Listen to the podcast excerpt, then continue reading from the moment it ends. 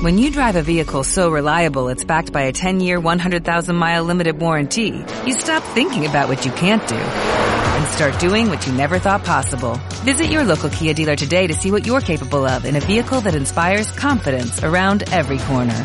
Kia, movement that inspires. Call 800-3334-KIA for details. Always drive safely. Limited inventory available. Warranties include 10-year 100,000-mile powertrain and 5-year 60,000-mile basic. Warranties are limited. See retailer for details.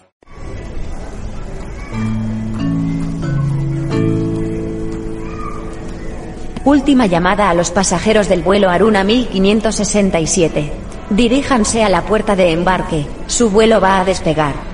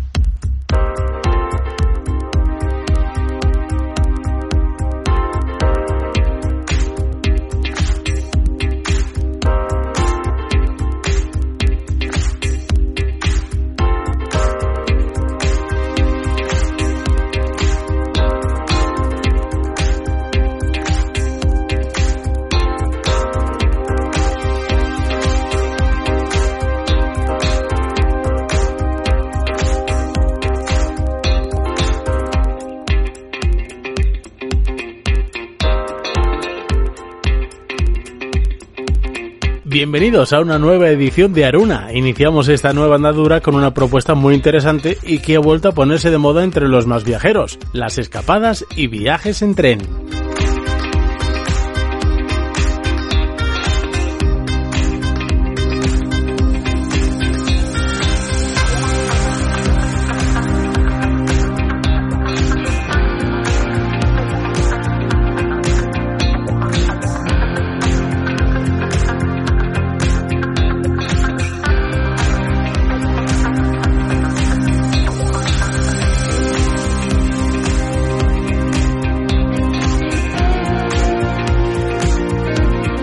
Pesar de que en todo el mundo existen diferentes propuestas en cuanto a recorridos en ferrocarril de gran fama, como pueden ser el Orient Express o el mítico Transiberiano, hay muchos otros que no dejan de ser sorprendentes, como el conocido Tren de las Nubes, el cual tiene varias versiones y una de ellas es la argentina, que une las localidades de Salta con la Polvorilla y la peruana, uniendo Lima con Huancayo. Estos dos últimos recorridos gozan del nombre de tren de las nubes porque hay determinados momentos en los que el tren circula más alto que las propias nubes, siendo aproximadamente 4.200 metros la altura de cota máxima en su versión argentina y 4.829 metros en la peruana, pero hay otra ruta en ferrocarril que va más allá y cuya cota de altitud llega a sobrepasar los 5.000 metros.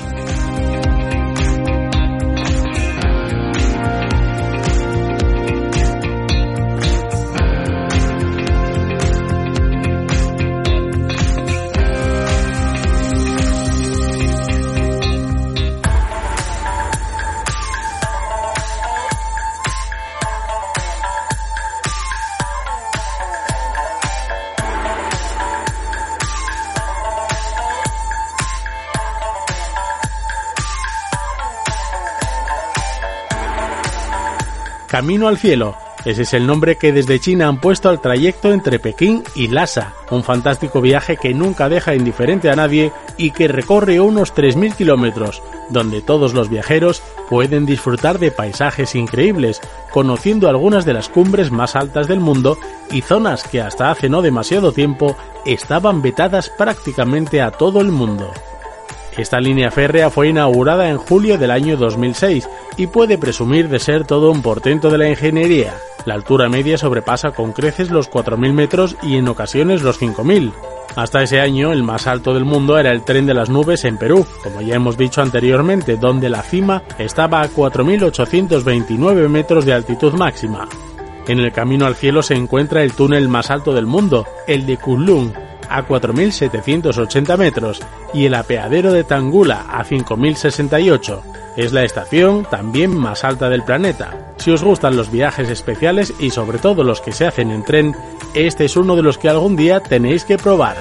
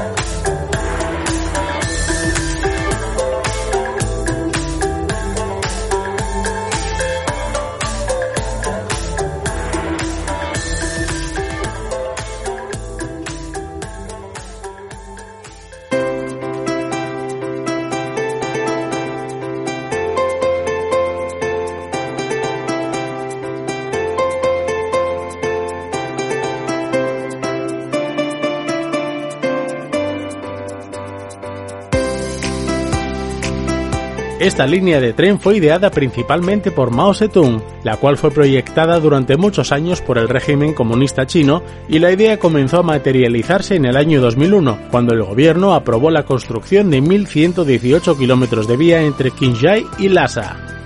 La primera fase de este proyecto comenzó a construirse en secreto en la década de los 50, pero no pudo completarse la línea hasta hace unos cuantos años, con lo que se ha conseguido un recorrido que permite hacer este apasionante viaje entre Pekín y Lhasa, cruzando China de noreste a suroeste en 47 horas y 28 minutos, curiosamente más rápido que la vuelta, que es cuesta abajo y donde se tardan 48 horas.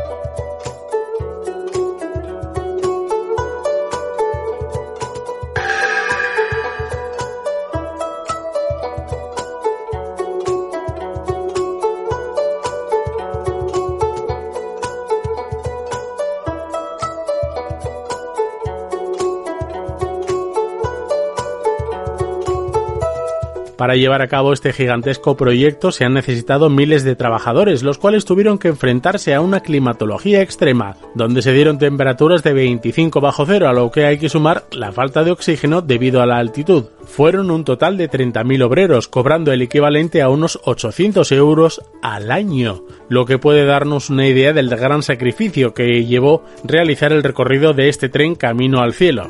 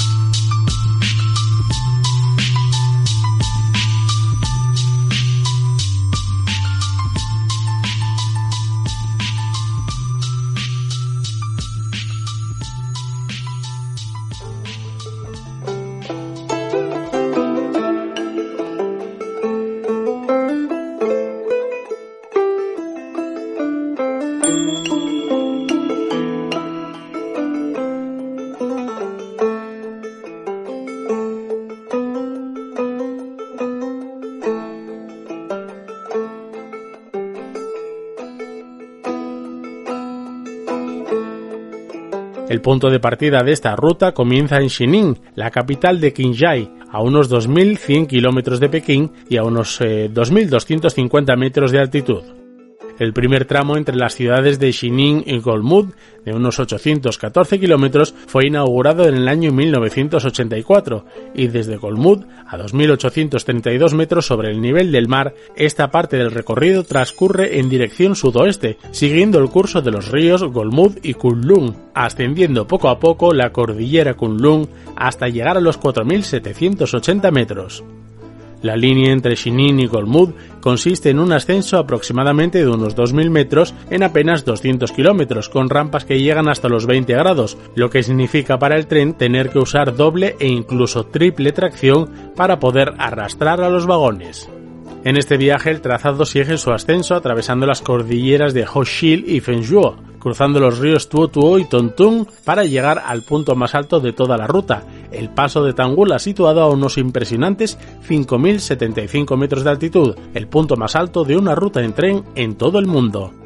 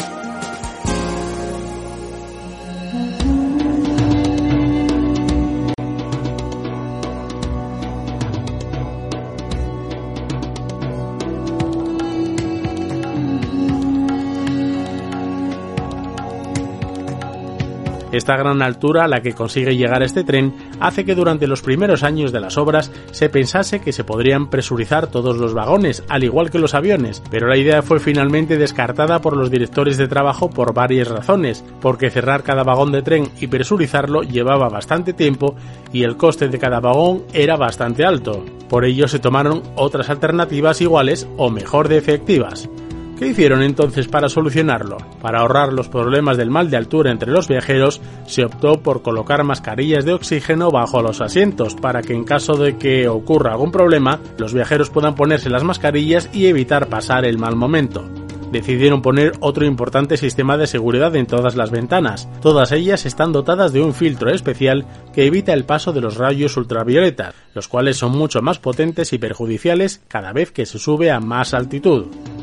Una vez el camino al cielo llega a su punto más alto, en Trangula, comienza a descender poco a poco atravesando lugares tan impresionantes como Amdo, Manchu, Damshung y Yagbahain, para finalmente terminar en Lhasa a 3.628 metros sobre el nivel del mar.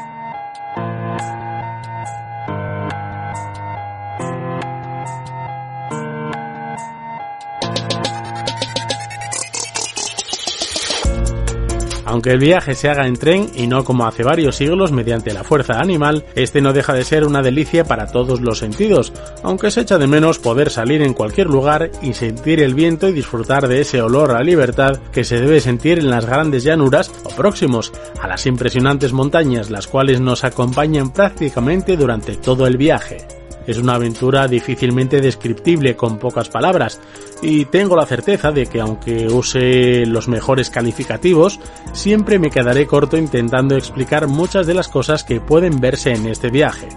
No es extraño ver las tradicionales tiendas de los pastores nómadas, quienes se mueven de un lado a otro buscando comida para su ganado y como telón de fondo preciosos paisajes que, a pesar de ser vistos a través de las ventanas del tren, no dejan de parecernos otra cosa que extraídos de algún documental de alguna cadena televisiva.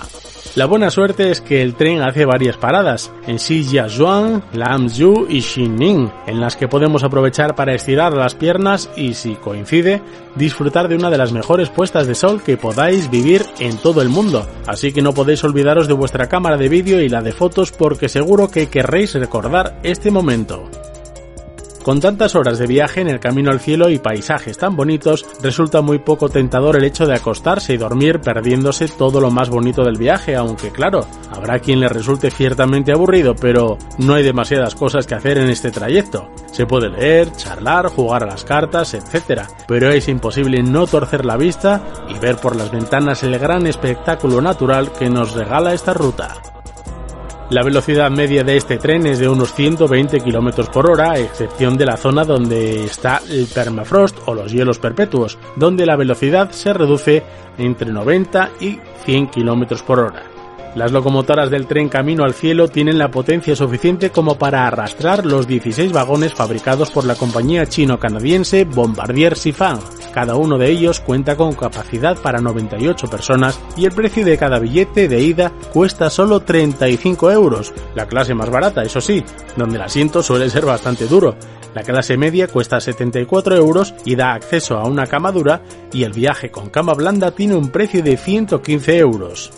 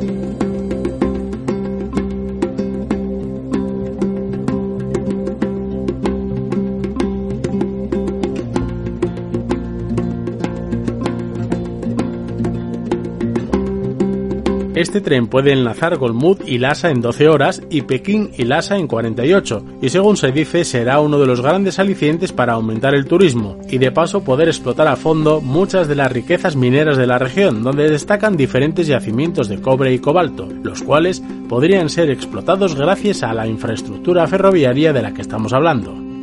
Además, lo mejor de todo es que, según se ha dicho en varias ocasiones, la línea podría ser ampliada para llegar hasta prácticamente los pies del Everest, aunque personalmente creo que sería arruinar este paraje natural que ya está bastante contaminado en las zonas más bajas. Para finalizar este apasionante viaje vamos a conocer algunos de los detalles de este ferrocarril que hoy por hoy es uno de los orgullos del gigante asiático y al que todo el mundo puede acceder dado que su precio es realmente asequible, sobre todo si se compara con cualquier otro viaje en tren de la misma duración. Pero eso sí, recordad que los asientos no son de lo más cómodo que hay en la actualidad, pero es un viaje de aventura y esto hay que dejarlo en segundo plano.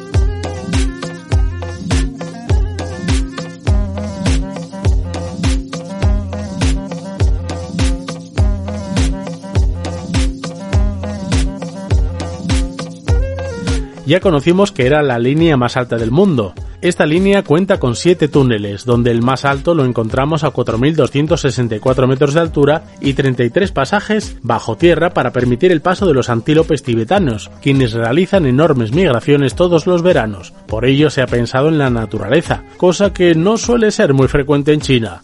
También cuenta con 45 estaciones, de las que 38 son apeaderos. La única pega que se le puede sacar a este viaje en tren es que para disfrutarlo hay que viajar hasta China o hasta Tíbet, dependiendo del trayecto que queramos hacer. Pero por lo demás, es uno de los viajes en tren más impresionantes del mundo y de lo que seguro que no os arrepentiréis si os animáis a hacerlo. Seguro que esta no será la última vez que hagamos un viaje en tren, porque hacer turismo de esta forma recuerda aquellos fantásticos viajes que se hacían en el siglo XIX, donde viajar en tren era una auténtica delicia.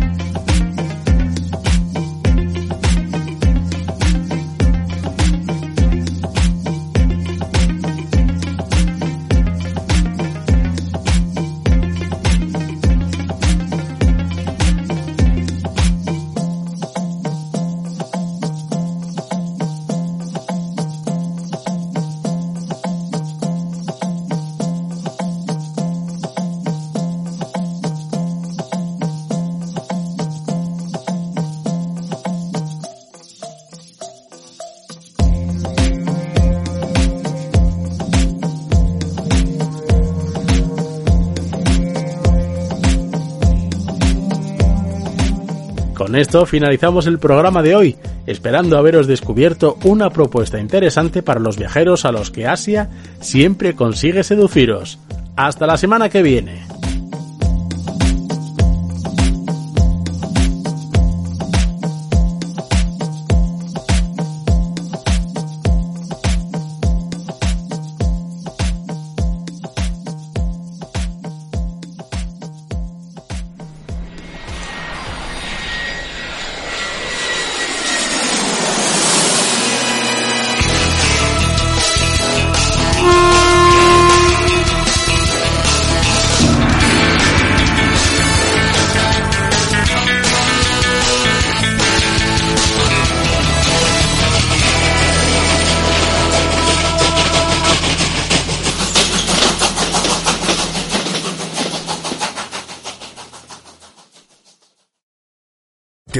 Por tu familia? Entonces, ¿por qué darles solo huevos ordinarios cuando pueden disfrutar de lo mejor? Egglands Best, los únicos huevos con ese delicioso sabor fresco de granja, además de la mejor nutrición, como 6 veces más vitamina D, 10 veces más vitamina E y 25% menos de grasa saturada que los huevos regulares, además de muchos otros nutrientes importantes. Así que, dales los mejores huevos. Egglands Best, mejor sabor, mejor nutrición, mejores huevos.